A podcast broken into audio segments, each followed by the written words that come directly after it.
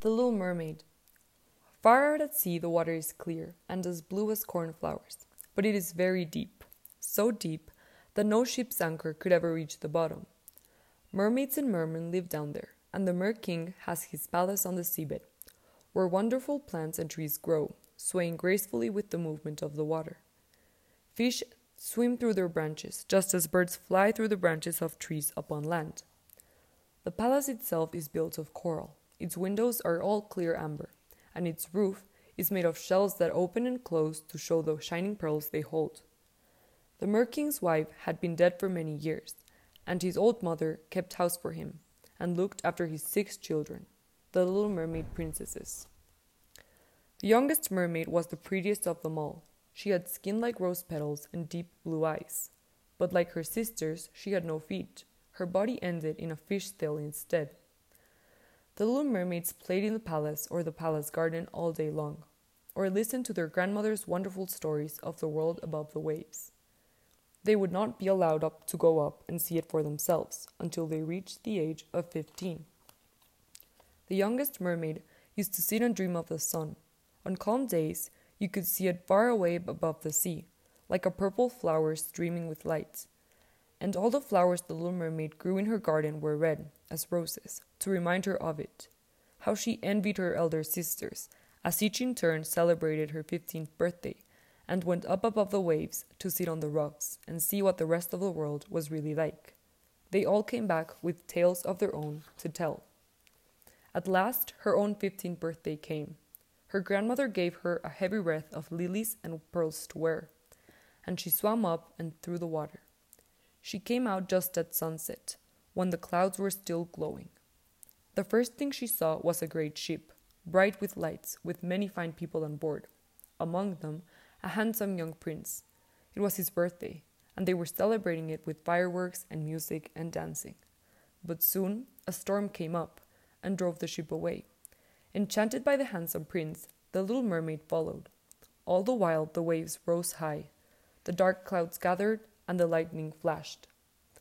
The ship's timber creaked, the mainmast snapped, and the ship heeled over as water rushed into her hold. Only then did the little mermaid understand that the people on board were in danger.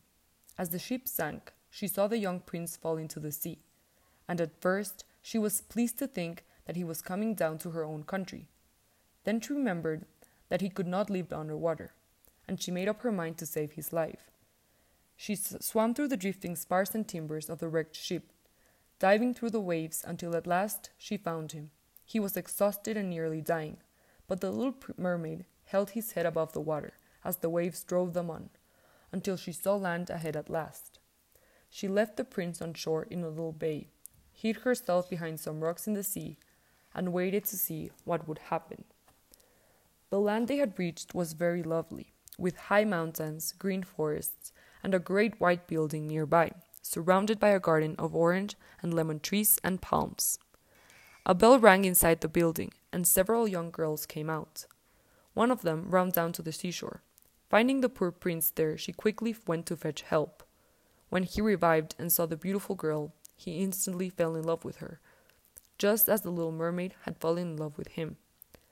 As for the little mermaid herself, watching all the time, she realized that he did not even know who she was that he was the one she was the one who had rescued him.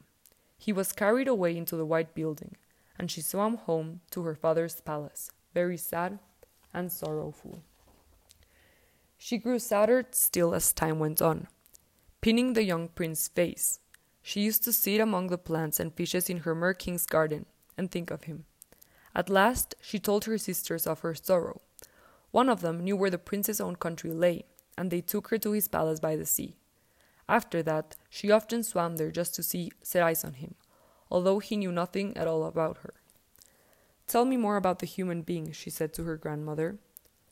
Their earthly lives are shorter than ours, but we live for three hundred years, said the old lady. But when we die, we are gone forever, like foam on the sea, while humans have immortal souls and raise to the stars in the sky after death. Can't a mermaid get an immortal soul? the little mermaid asked not unless a man falls in love with her and marries her. But that can never be. Human things are pretty tales are ugly and prefer their own clumsy legs.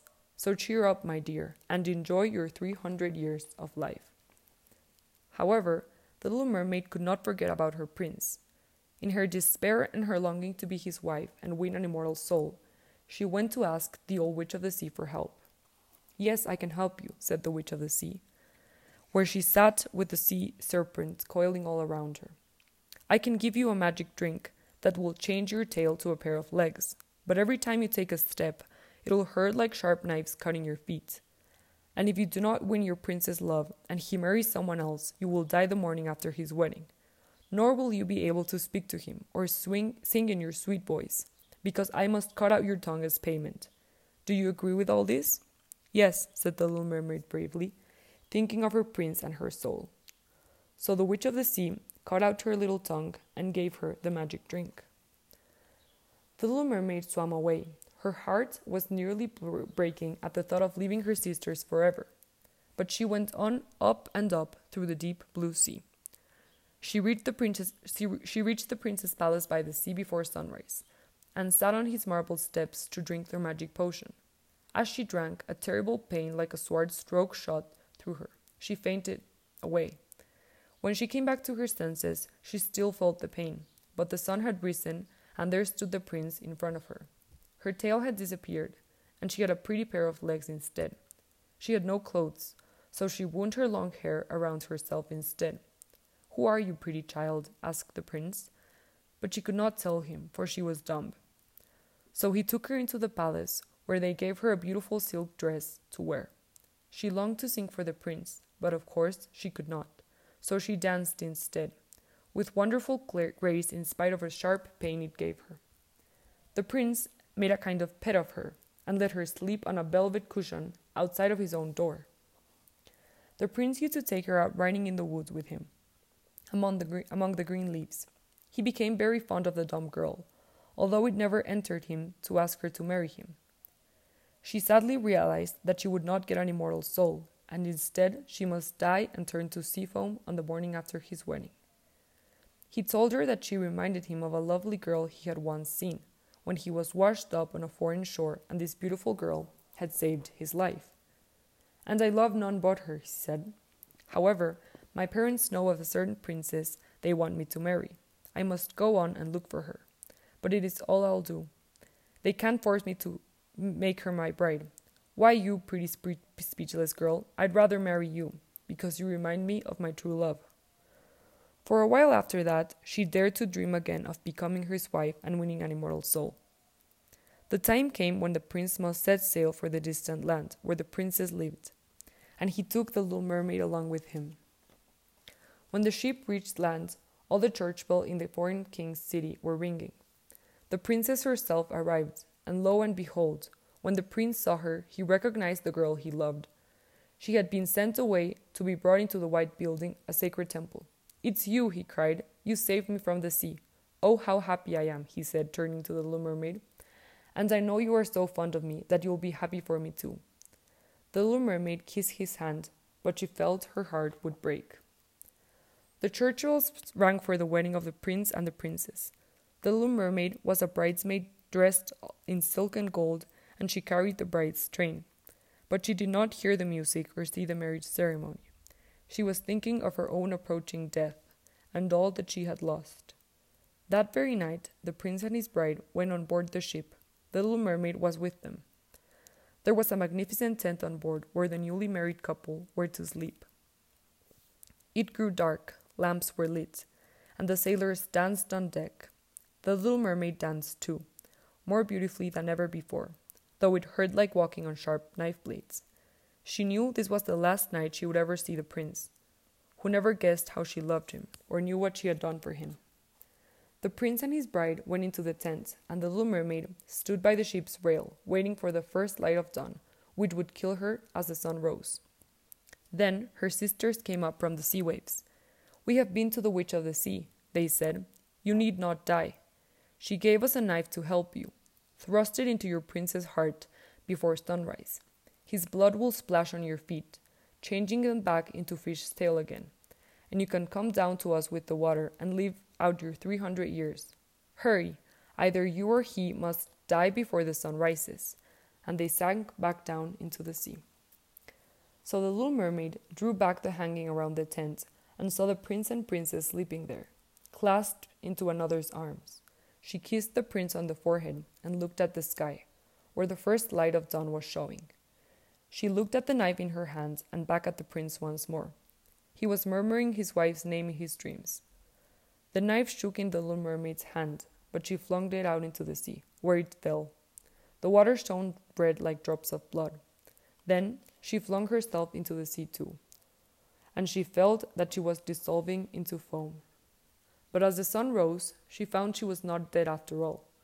She felt herself rising up and up into the air, which was full of beautiful, translucent shapes, murmuring musically in tones no mortal ear could hear. Who are you? she asked in wonder, and found that she had a voice and an airy form like theirs. The children of the air, they said. You were a mermaid with no immortal soul unless you could win one by gaining a human's love. We have no souls either, but we may gain them for ourselves by doing good. We are on our way to the hot countries now, to ease the sick by spreading cool breezes, sweet scents, and healing. And when we have done all the good we can, for three hundred years, we will get immortal souls. Poor little mermaid, you have tried to do good too, and you have suffered, so now you are to join us, and you can earn your own soul. Then the little mermaid lifted her arms to the sun she had always loved so much. She looked down and saw the ship with the prince and the princess, gazing sadly at the sea, as if they had guessed she had thrown herself into it. She was invisible to them. As she kissed the princess and smiled at the prince, and then she was sailing up to the rosy clouds with the children of the air. And in three hundred years they whispered to her, We will fly on and on into the kingdom of heaven. The end.